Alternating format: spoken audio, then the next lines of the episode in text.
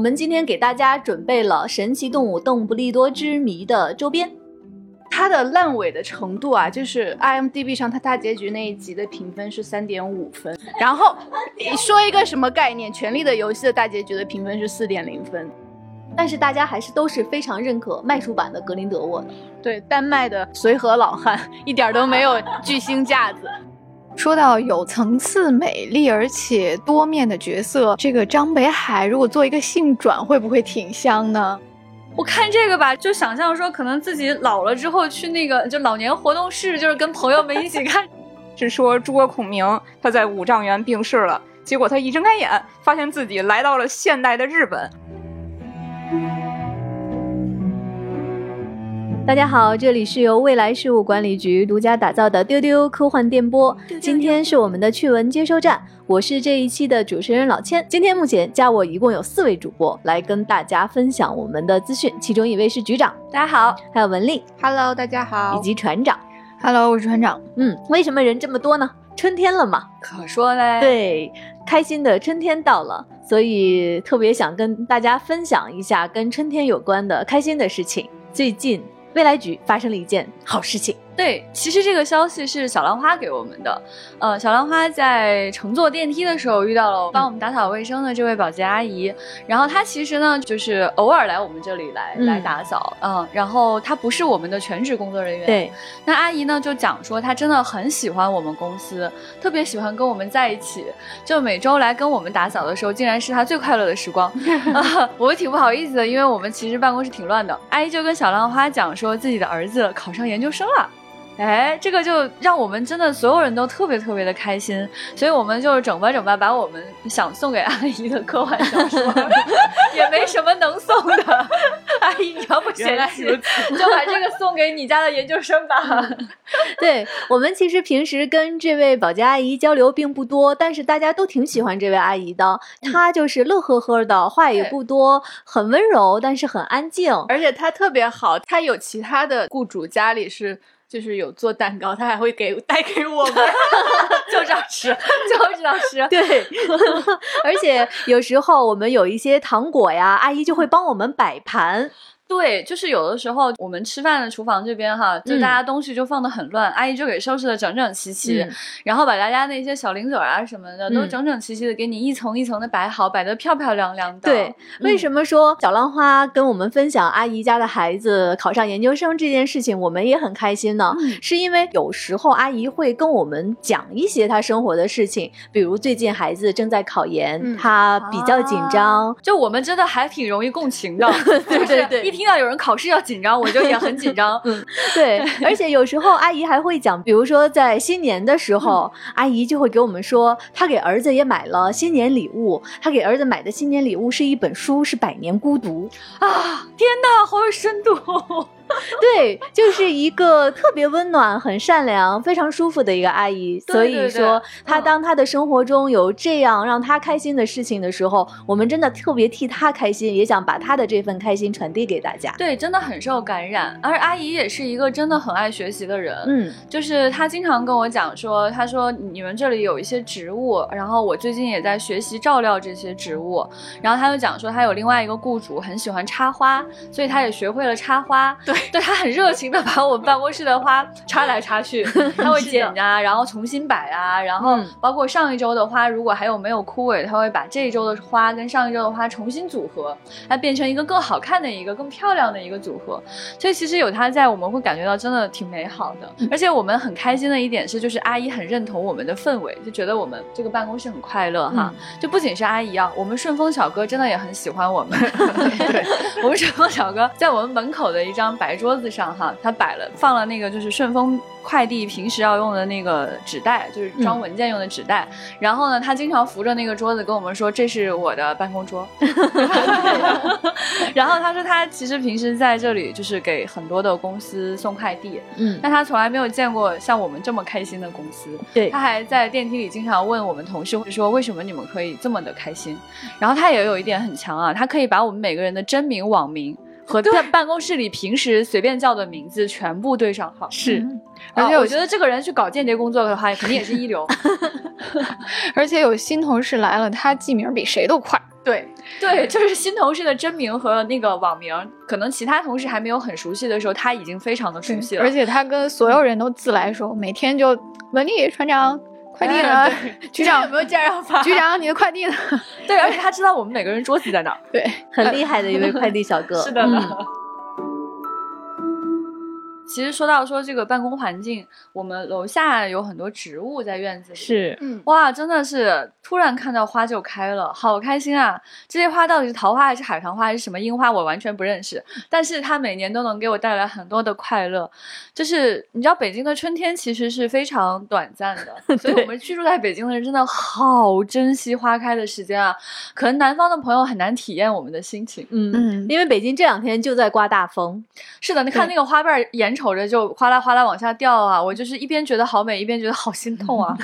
昨天晚上局长怎么给我说的？说北京的花花会这么说自己：我开了，我掉了。对对对对对，就是北京的春天就是这样，好突然。我记得上周末我走的时候，就楼下那一棵树，它当时还是花骨朵的状态啊、都是叶子。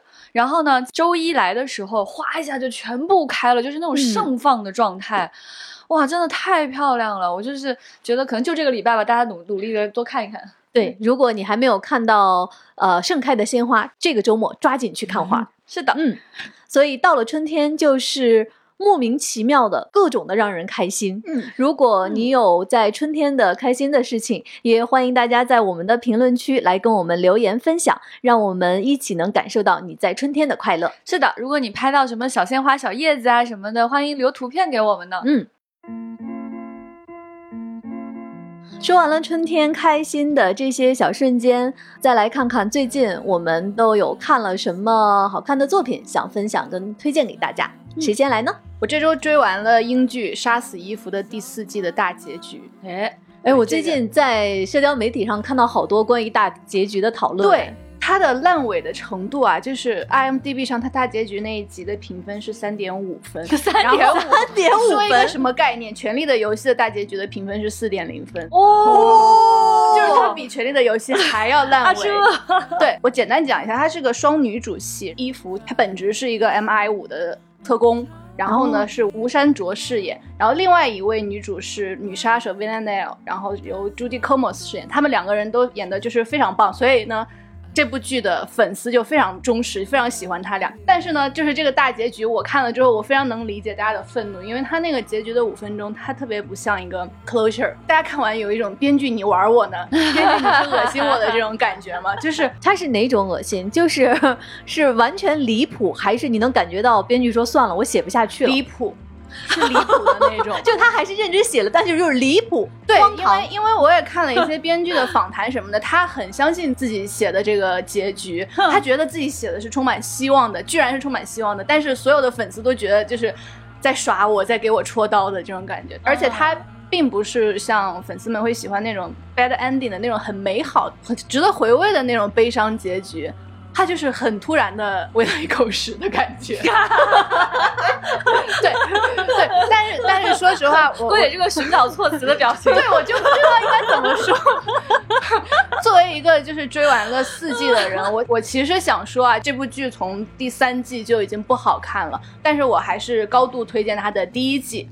然后呢，大家可以去看一下第一季，然后如果你觉得意犹未尽的话，可以再把第二季看了，但一定不要再往后看了。我之前知道这个剧是因为第一季的编剧是大家非常喜欢的飞边，是他写的。对，是伦敦生活的编剧加主演。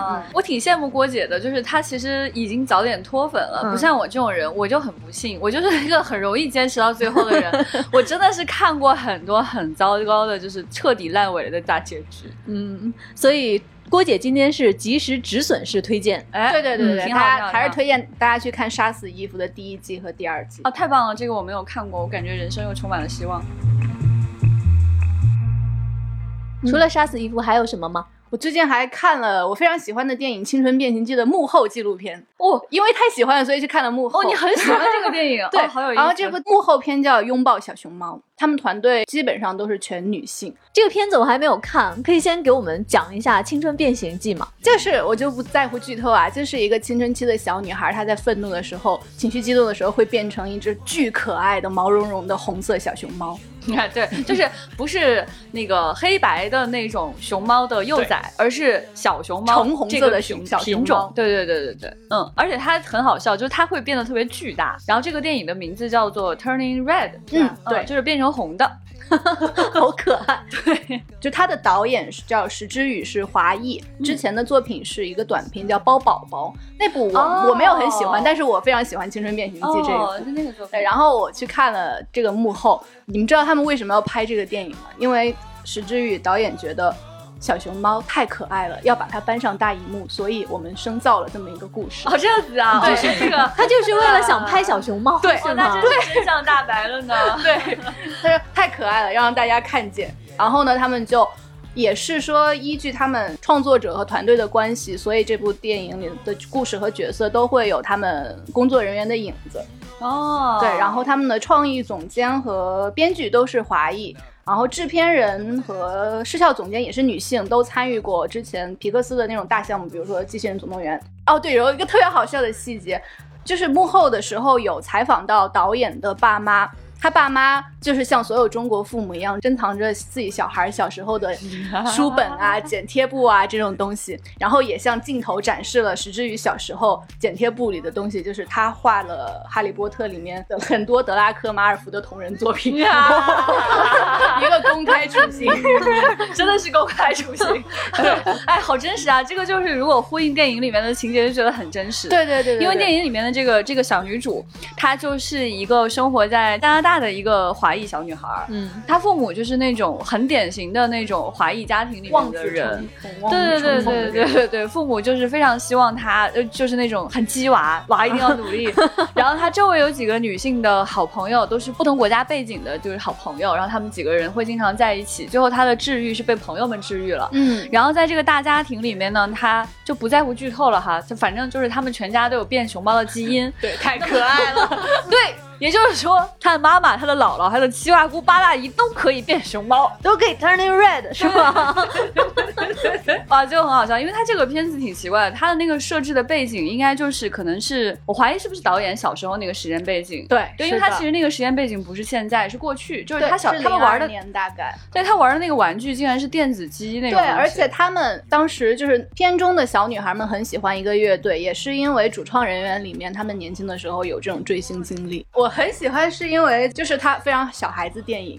就是他把小孩子所有的情绪都放大了，因为大人觉得不算啥事儿的事儿，在小孩子心里是、啊是非常重要的还。精准定位了郭姐。对，而且而且我很喜欢的原因是因为我家里我姐姐的小孩儿跟这个小主角有一点点像吧。然后呢，他看完之后，他跟我说：“小姨，如果我有一个小熊猫的话，我也想留下。”然后我就跟他说：“我觉得你其实已经是一个小熊猫了。那好可爱，但我还处在那个郭姐竟然是什么人的小姨的这种震惊。好幼稚的一个人，她竟然是谁的小姨，好夸张啊！郭姐一看就是那种会带你出去买好东西、玩好玩的的那种小姨，是那种时髦时髦小姨。”这部电影它很遗憾，它没有在国外有院线上映，它就直接上了流媒体啊。但是哦，所以它在国外是没有票房的。对，嗯，就是这个决定也让很多粉丝不满啊。但是就是最近有一个好消息，就是嗯导演石之宇和那个制片人他们升职了，就是他们因为这个作品，所以他们会担任皮克斯的领导层职务。哦然后导演是皮克斯的新的创意部副总裁，然后制片人会担任开发部的高级副总裁。很推荐大家去看一下，就期待他们以后这个团队的作品。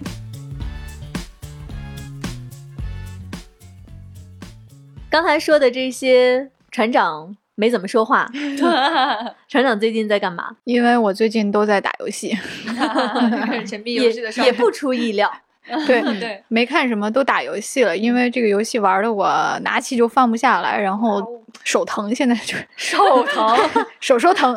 是啥游戏呢？对我玩的是呃，不是新游戏了，其实是去年出的《超级马里奥 3D 世界》和《狂怒世界》。《超级马里奥 3D 世界》嗯、不是一个很新的游戏了，但是非常好玩。媒体给出均分九分以上的高分的一个口碑之作，对 IGN 的年度最佳游戏奖，然后还是发售那一年的就欧洲上半年的实体销量冠军。嗯，哦，总之就是任天堂希望让阿宅多交朋友啊，所以怎么 交朋友啊？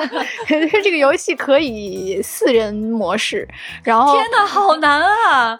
这怎么能做到四个朋友啊？好难啊！对，所以上次我就去我千老师跟小兰花，我们几个去前辈家一起玩，特别开心。我觉得他的萌点就是他这个新技能是可以变猫，这个就正中阿宅红心，就是太可爱了，就是就是马里奥变成了喵里奥。耶，对，就是它变成了一个好像戴着猫咪头套的一个黄色耳朵很绒的一只小猫咪。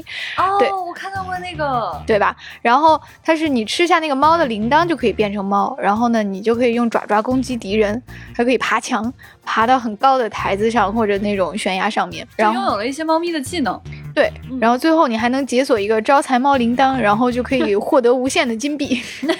哦，嗯，好的。对，然后那个后面那个狂怒世界也是，它设定是一个猫咪生活的王国，然后所以整个地图各种场景都是猫咪元素。啊所以他们两者之间的联系就是猫，是吗？对，你要打败的那个大 boss 都是库巴，但是狂怒世界呢，你就是说玩家需要收集所谓的猫咪太阳之力，这是什么东西？猫咪什么什么？就是以前马里奥都是攒星星、攒月亮什么的，这次这个叫猫咪太阳之力，反正就是一个一个太阳猫猫头，反正你要攒这个东西，对。啊在你收集到足够的猫咪太阳之力之后，马里奥就可以通过一个巨型的猫铃铛变成一个巨型究极的喵里奥。哦，喵里奥。哎，说到这里，我觉得我们今天谈论的两个 IP 突然融合在一起了，有没有？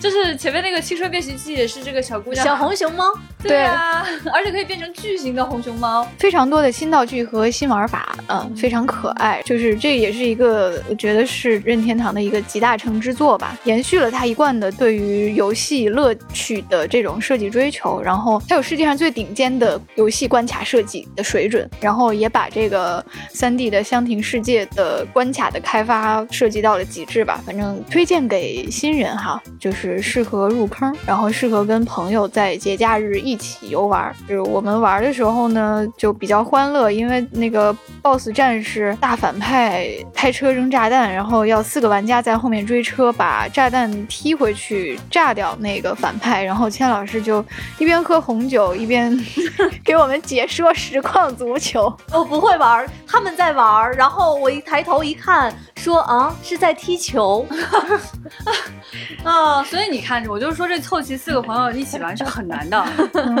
钱老师就现在求到了中路选手这里，中路没有守住啊，现在右路选手赶快跟上。那说到最近干什么了？我给你们说，我最近听丢丢听的可快乐了。哎，我真的特别特别喜欢我们最近更新的这几期丢丢。我举个例子啊、《武林外传》，哎，当时我们在办公室里讨论这一期的时候，我觉得我没有看过几集，而且仅有的印象都非常模糊了。但是在我听完思敏他们聊的这一期《武林外传》之后啊，我边听边笑，而且我就乐，原来我看过那么多集《武林外传》，实在是他们讲的太好了，非常非常开心，而且确实真的是一个科幻片。真的是，而且我觉得这期节目勾起了我很多看《武林外传》刚上的时候，那个时候同期发生的事情的回忆。嗯，对对对，就对那种记忆一下子出来了。对对对，因为我觉得《武林外传》确实是一个当时非常成功的喜剧，然后它也具备了就是成功喜剧的其中一个重要元素，就是它有点像一个杂志一样，在回应当时的那个世界。所以你在里面可以看到广告啊，可以针砭时弊呀、对可以去回应一些社会热点啊，还有还有搞笑的事情啊，都是非常在那个语境当中的，所以确实特别特别难得。另外啊，我们节目真的是评论套评论，真的是套娃。在上周的我们的二百期特辑，当时我们集体回复了大家在过去的节目中给我们的评论。哎，我就看到啊，有的朋友在评论中说：“哎呀，怎么没有选中我的留言？”真的不是，因为时间实在是有限，我们每个人只能挑一条。但是大家真的每一条留言都会看，所以我看到我们的小浪花就第一时间冲到我们的评论区现场来跟大家说，大家都在看的。对，其实特别感动，因为两百期这一期的那个留言上涨的非常快，嗯而且很多留言非常非常长，就是很诚恳的在告诉我们大家此时此刻的想法，真的特别特别的感动。谢谢大家，也欢迎大家经常来跟我们留言，经常来跟我们聊天。嗯，我们在那期评论里面，思敏选了有一位在纽约的朋友，当时给我们描述了纽约的初雪。然后呢，就在这一期，也就是那位朋友又给我们描述了纽约的春天，啊，真的是太美好了。还有一个粉丝说哈，今日要大胆开麦，其实不是很喜欢我们讲的很多 IP，但是呢，对，但是很喜欢听我们讲。对他痛批了神秘博士和 EVA，但是很喜欢丢丢。我们啊，这嗯，经济迷航他也不喜欢，怪不好意思的这。嗯，但是很开心啊，就是因为有丢丢在，我们都可以大胆的说出来自己的喜欢或者不喜欢。没错没错，嗯，我最近听了那个神奇动物那一期，特别好笑，因为我觉得船长和林平老师那种痛心疾首的感觉，然后就要笑他们痛心疾首，然后局长看热闹，觉得啊好好热闹，好好看，然后林平老师就在那里，阿布福斯怎么能谈恋爱？多生小孩，太好笑了。对，林老师对这一期痛心疾首的程度，以至于在那天上线了之后，还在微信上跟我聊了很久，放不下这个事情。这个气算是过不去了。对，我也想跟大家讲，就是我们现在在把我们的一些节目，就是陆续上传到这个 B 站。对，嗯，在 B 站上，大家可以更清晰的看到我们每一期节目的 banner 那张图片，就有几个小怪物在聊天。然后在 B 站上呢，我看到已经有粉丝给我们就是神奇动物这一期标注了时间轴。对，哇，太感动了，太感动了。课代表，我们也有课代表了。哎，所以大家以后可以多一个地方去听我们的丢丢。接下来看看我们这一周要跟大家讲的资讯啊，这周的资讯不多，但是都是很重要的大事儿。刚才文丽说到林老师和船长在神奇动物那一期里的痛心疾首，我们先来说痛心疾首这件事儿的后续。哎哎，就是神奇动物邓布利多之谜，现在还在热映中，跟它相关的有好多的话题呀、新闻啊，都在持续的发酵。嗯，是的。嗯，我们今天的丢丢啊，其实也是带着礼物来的。我们今天给大家准备了神奇动物邓布利多之谜的周边。哎，嗯，这个周边是秀秀的野餐垫，巨大。是像个小被子，是的。当你看着这张巨大的秀秀的脸的时候，你觉得自己好像缩小了。对，我们会在今天的节目中呢，为大家送出这两个神奇动物邓布利多之谜的官方周边，呃，印着巨大秀秀的野餐垫。怎么获得这个野餐垫呢？你可以在我们节目的末尾来收听我们相关的信息。好的，嗯，说到这个秀秀的野餐垫儿啊，神奇动物三它的周边还是非常可圈可点的。嗯，我看了这全部的周边之后，我就默默的说，秀秀才是神奇动物系列的顶流，哎，有可能才是真正的主角。嗯，对的，有一个非常受欢迎的帆布袋子，在我们微博、微信几轮抽奖之后，我们局里面已经不剩下什么，很快就被抢空了，一抢而光。是的，而且他这次有送一个那个金光闪闪的手机支架。也是秀秀，是的，真的很金光闪闪，朋友们，真的像一颗金币一样，拿到有一种可以招财的感觉。嗯，然后那个帆布袋上的秀秀还是毛茸茸的，哎，特意做了毛是鼓出来的。嗯，对，然后还看到了很多，好像这部电影的周边卖的好的都是秀秀，好像还真的是呢。而且之前啊，就是林平老师有一次来我们办公室玩的时候，给我们送了一个秀秀。对，然后他肚子里面有个电池，你一摸它，它就它就一直叫，一直叫，一直叫，而且停不下来，以至于现在已经没有电了。其实，然后还看到了秀秀图案的那种黑金色丝绒的靠垫，十分华贵。然后还有就很 华美，很贵。对，然后还有那种被套也是好像是丝质的吧，就有钱人的气息，反正就是泛着金光的那个秀秀的风格。哎，我一直很纳闷，怎么没有人出那个就是那种秀秀手办周边，就是他做那个在第一集当中珠宝店当中的那个姿势，然后可以用来挂项链。有有的有的，就是那个就挂首饰的架子。哎，这是秀秀伸着手是吗？对。哎呀，这个好，哎呀，想要又来一个。可以可以可以，为了这个秀秀，我可以再去买一条珍珠项链给它挂上。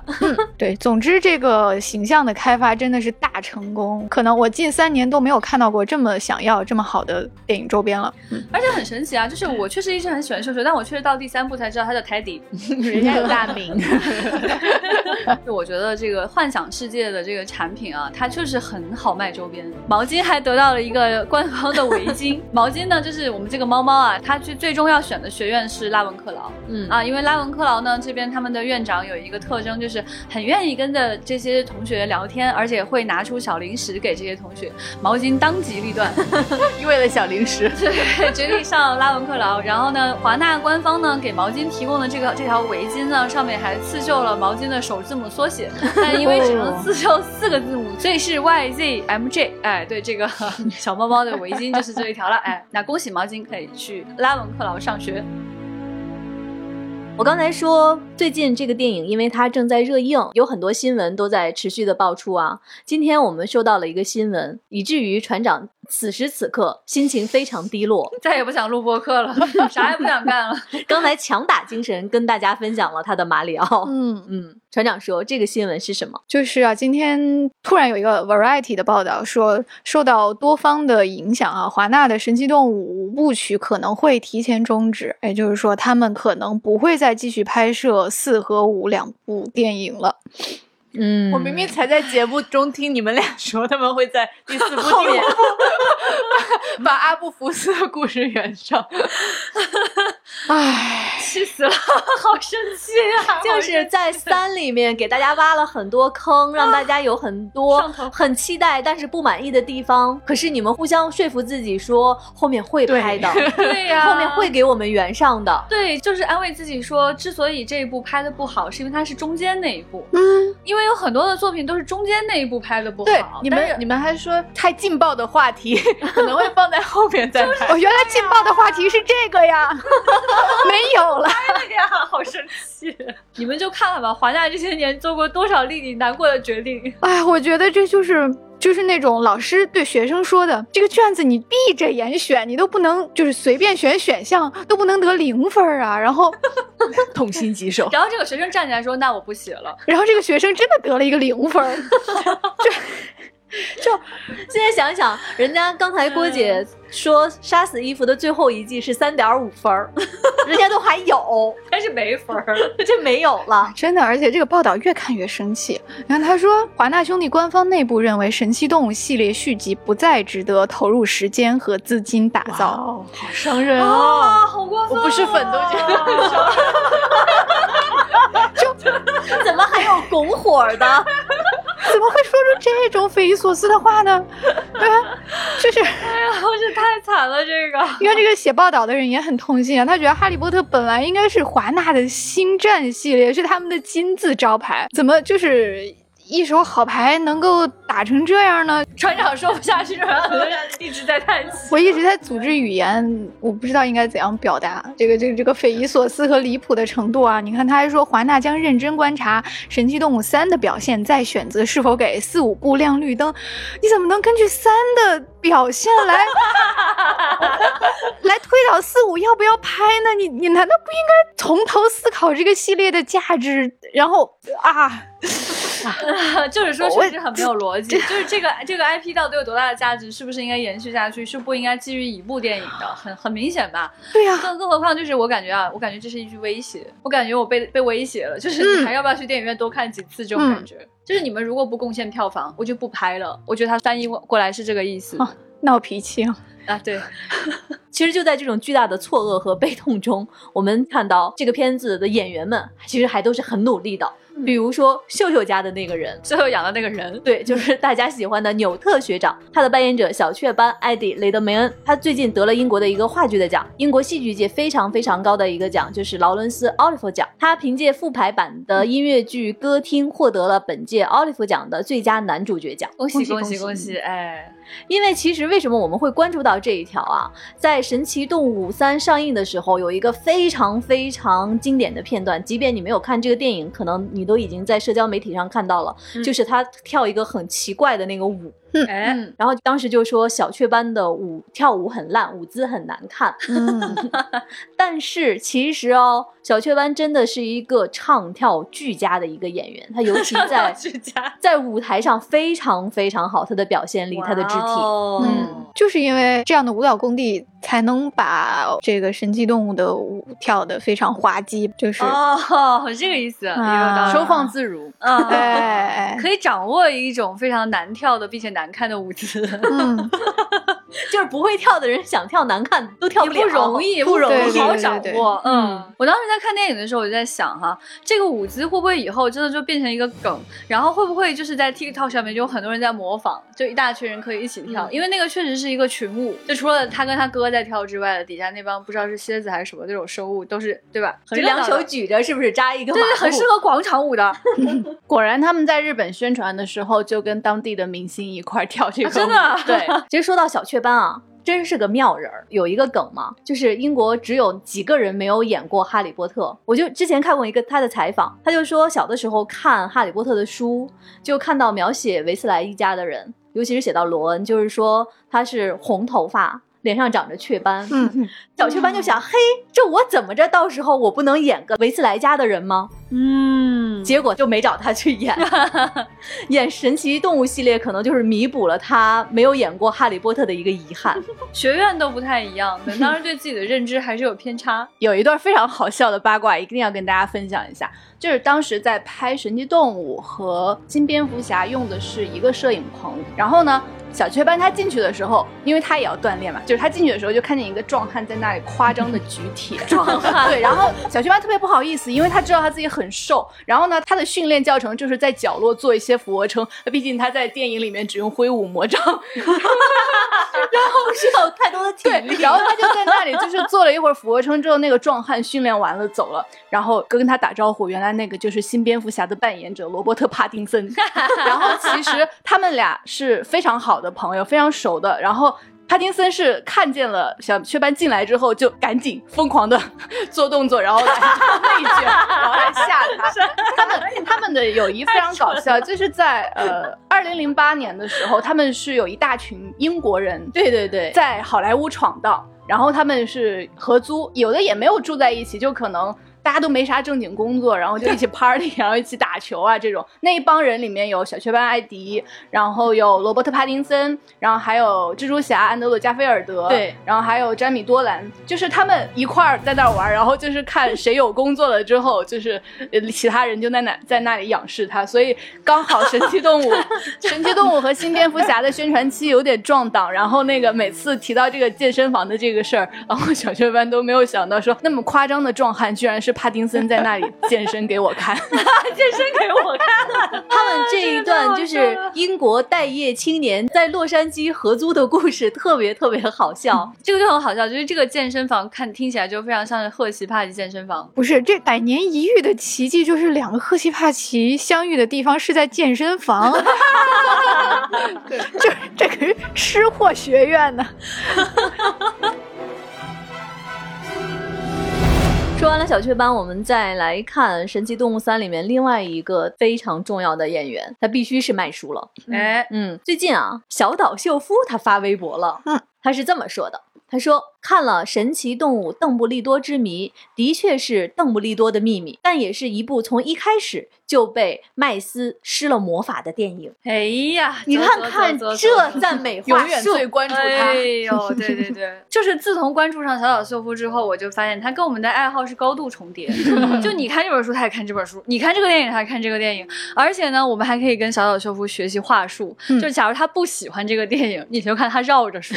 对，他完全没有去讲这个电影好不好看，但是他要夸他们家卖书。嗯。所以呢，就是大家如果不太知道，就是如果是自己的朋友参与了一个不是特别厉害的事情哈，回来之后你该说些什么？哎，大家去看小小秀夫的微博就知道了。然后说到麦叔，你看像船长和林老师在节目中那么痛心疾首，但是大家还是都是非常认可麦叔版的格林德沃的。嗯，嗯是呢。嗯，对，我们看到一个就是这个消息，就是讲说，其实《神奇动物三》开拍的时候，德普还是在的。对，那比较好笑的是，就是德普干了一天之后，他们决定不让德普干了。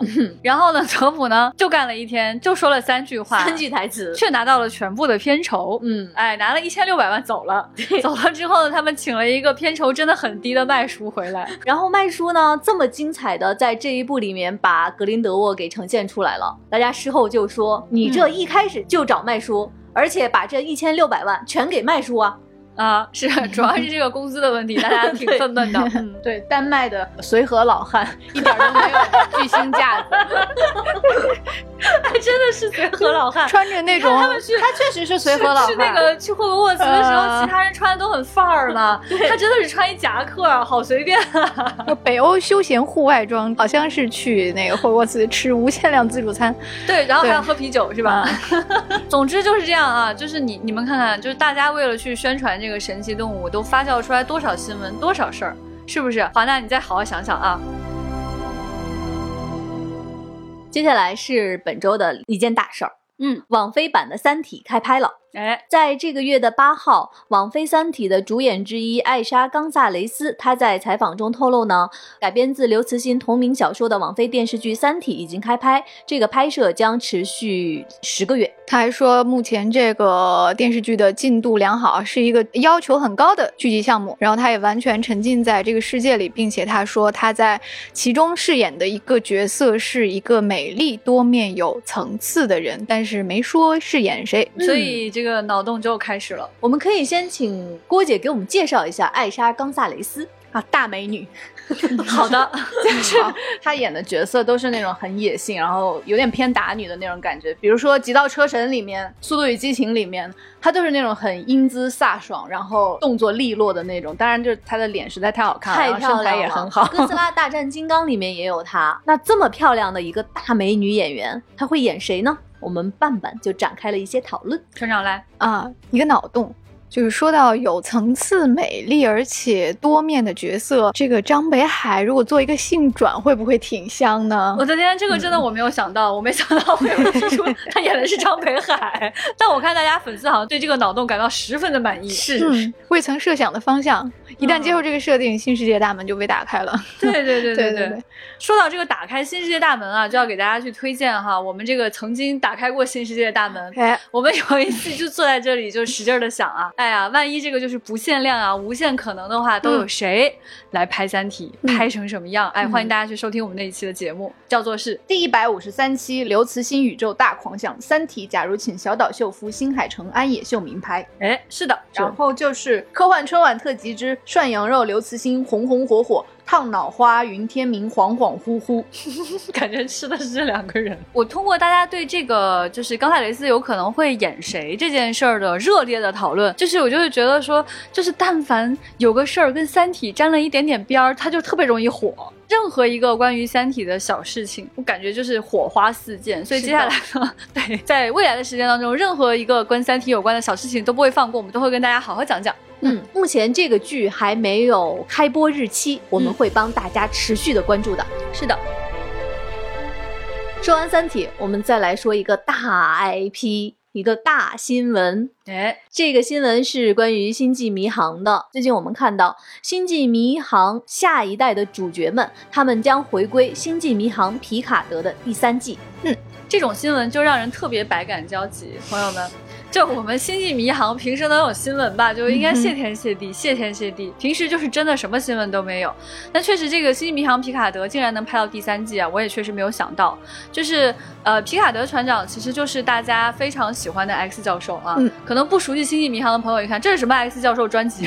对对对我和文丽，我们俩在看他的预告片的时候就是这么想的。教授回忆录，X 教授怎么了？这是？，X 教授你难过啥呢？X 教授拿出了星界学院的徽章。哎呀，我就不得不说啊，就是其实挺令人悲伤的，就是因为《星际迷航》确实一直还活着，但大家都不知道，就是这个剧确实一直在更新。但这个剧呢，我我真的当时是很认真的，第一时间就冲去看了的，我真的是觉得挺难过的。本身呢，就是老演员完全回归，然后演员本人呢也是这个电视剧集的制片人之一，所以其实蛮保障说这个作品是非常符合《星际迷航》的精神的，应该是这样。嗯，但实际上这部作品却跟当年的《星际迷航》想要去讲的事情是完全不一样的。他实际上想说的是，就这老头儿退休了之后他在干啥，然后他还想干点啥，他怎么找到过去的老朋友，然后去解决一些过去的遗留的问题和一些新的问题，所以真是充满了退休的悲伤。啊，所以是星际迷航退休舰员。是这个感觉，真的是，哎呀，我就是看到就是这种感受，我觉得他真的是非常的老年粉丝代入啊，必须是这种，对，嗯就是一定是说你确实是年纪也很大了，你的代入感就会非常强，因为你年纪大了之后。之后呢，确实你看不了特别激烈的片子，它也不要打斗，它主要是聊天儿，然后气氛呢也比较缓慢，然后那个音乐哇一推起来，然后那个镜头一下怼在 logo 上，就哦热泪盈眶，我的天，我们当年的那个是吧？镜头切换的节奏不要太快，画面的信息简单一些，画面亮一点儿，字字体大一些，对对对，字体大一些，大家说话都慢一点情，绪推到位。哎，小声一点儿，哎呀，回忆多一点，啊，是，就是我看这个吧，就想象说，可能自己老了之后去那个就老年活动室，就是跟朋友们一起看这个。这里是星际迷航的老粉丝们集合，今天我们放皮卡特舰长的回忆录。仿佛看见了自己的未来，嗯，听局长讲完，就提前五十年感受了退休生活。唉，是呢，是呢，是大家呢。要约好去看这一部哟。我觉得因为 A 五十年以后也是这样的，我们就看一下这个退休适格者，就是老老年真嗣的回忆录。老年真嗣回忆录，哎，真的是这味儿的。下面这个事儿啊，有一天我们在办公室里面，突然大家在集体爆笑。嗯，我不明情况，看了一眼微信，微信群里面大家也在笑。哼，原来他们看到了一个新番，这个新番是跟三国有关。哎，那我们接下来就要请出未来局的星战兼《三国演义》扛把子悠悠，大家好，我是悠悠。悠悠给大家讲一讲这个新番到底是怎么回事儿。啊、这个新番叫做《派对浪客诸葛孔明》，是现在四月份很热的一个番。呃，那么原作呢是一个日漫，现在连载了七十多章，最近动画是刚更新到第二季。这又是一个这个日本人的传统异能啊，就是 我们知道日本有真的非常非常多的骨灰级的三国粉丝。对的啊，对，然后这些年我们也看到了，其实很多各种各样魔改三国的，但是也很好看的 动漫作品啊，然后漫画呀、小说啊，哎，最有名的就是田中芳树老师的《银河英雄传说》，是吧？一个三国迷写的太空歌剧。一开始我其实是拒绝这个番的，因为我不能接受那个画风。那个孔明他是嘴边留着两撇小胡子，然后他还是披发，然后他穿的还特别的塑料，就是那种日本人想象当中的汉服。对，所以一开始我不接受，后来我太好奇了，我就看了一张漫画，就这一张之后，我就一口气的整个给他追平了，就是真香。他这个故事讲的是什么呢？是说诸葛孔明他在五丈原病逝了。结果他一睁开眼，发现自己来到了现代的日本，而且他变成了青年时候的样子，并且遇见了我们这个番的女主是一个业余歌手，叫做月见英子。那孔明被英子的歌声感动，就决定成为她的军师，也就是经纪人，帮英子出道，实现她的音乐梦想。我插一句，我刚刚看到这个百度特别好笑，他是突然穿越到了现代日本的涩谷，然后他那一身打扮让让别人以为他是在 cosplay，对 对对。别人就要把他带到夜店里面去，然后他是在这个奇怪的场景下认识了女主角。那具体为什么他会这么好笑呢？我觉得首先有一点就是这个番真的是太宅了，它里边各种的三国梗，还有三国的捏他特别的密集，就是三国迷狂喜的那一种。像里边有三十六计，然后还有各种《三国演义》里的经典计谋和战役。一开始的一个情节就是英子她要去争夺一个参加大型演出的名额，那么这个要求呢是在三天内你要集齐十万个赞。这个其实就是草船借箭的故事嘛，只不过是把借箭变成了借赞。这个其实就是这个番的主线，就是孔明他去利用各种各样的计谋，都是在《三国演义》当中出现的，然后去帮助英子解决这些困难。不光是主线，还有一些犄角旮旯处的小细节，也全都是三国梗。比如说里边有一个角色是一个很沉稳的唱 rap 的大哥，他的名字叫赤兔马功夫。所以说他的笑点这么密集，你看的时候是不是每翻一页都要发出惊天大爆笑？对对对，就是三国迷狂喜的那那种大爆笑。还有就是他的很多角色本身也是三国迷，就特别有那种阿宅的代入感。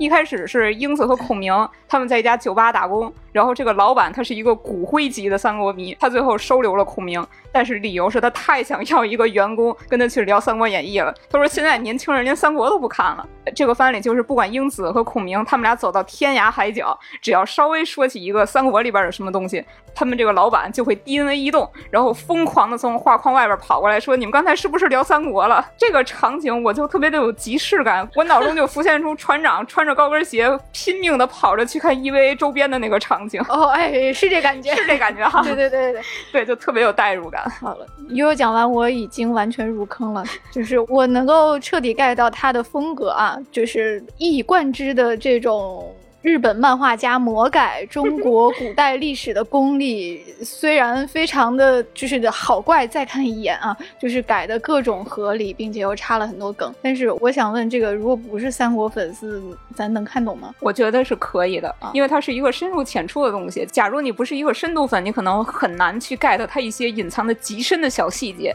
但是整个主线你一定看得懂。那这部大爆笑的高口碑的魔改诸葛亮的作品啊，我们还会持续关注，大家也也可以在我们的微博、微信上关注呃有关于他的后续消息。好了，谢谢悠悠，谢谢大家。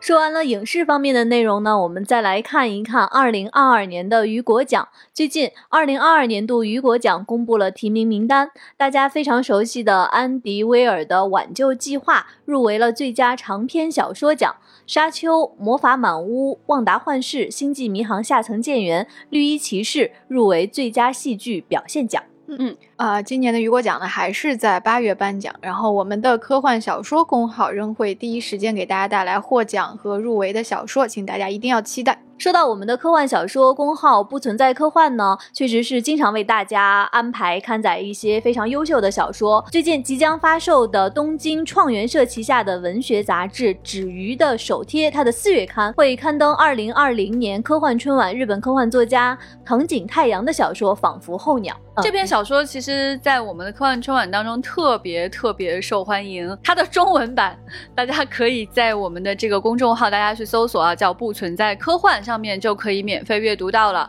然后，如果你找不到这篇小说的话呢，也可以联系我们的接待员，他的微信号是 f a 杠六四七。嗯，另外，从四月开始，不存在科幻开启了一个新的专栏，叫做“科幻众神”，是我们把科幻和神话传说相结合的一个新探索。如果你对科幻神话的概念感兴趣，欢迎来阅读，也欢迎给专栏投稿，在公众号聊天框输入“科幻众神”就可以查看详情，并且免费阅读这些小说。我们今天的内容就是这些了，在节目的结尾呢，给大家留几个互动话题吧。嗯嗯，我们今天跟大家分享了春天里面开心的事情，也讲了痛心疾首的《神奇动物三》，同时也说了关于网飞的《三体》。你对于我们今天聊的这三个话题，哪个更感兴趣？哪个更想回应？欢迎大家来给我们的评论区留言，也欢迎大家加我们接待员的微信 f a a 杠六四七，来进我们丢丢的粉丝群，一起留言讨论。那说到这里，就要说我们今天带来的关于《神奇动物三》的两个官方的周边——秀秀的野餐垫，怎么能得到它呢？请大家加我们接待员的微信 f a a 杠六四七，我们会在群里面进行抽奖。那我们开奖的时间呢是四月十八号晚上的七点钟。记住哦，请大家先加群，然后参与我们的群抽奖，跟接待员说丢丢就可以入听众群了。嗯，我们在群里呢会有很多的丢丢的深度的听众一起来讨论各种各样的话题，而且我们平时在群里面的那个送礼物活动非常的频繁啊，所以欢迎大家到群里来找我们。那最后再预告一下我们下周的节目，我们在下周二呢会给大家带来一期非常非常精彩的、很特别的话题。这个话题是关于什么？关于我们身边的智能家电。哎，有一个振聋发聩的问题，这个问题是：机器猫是智能家电吗？你觉得是吗？在下周二，欢迎大家来收听我们这期节目，关于机器猫是不是智能家电，以及关于智能家电还有哪些你平时没有想到或者想到了很困惑的问题，我们都会给你带来解答。那我们今天的节目就是这样了，我们下期见，拜拜，拜拜。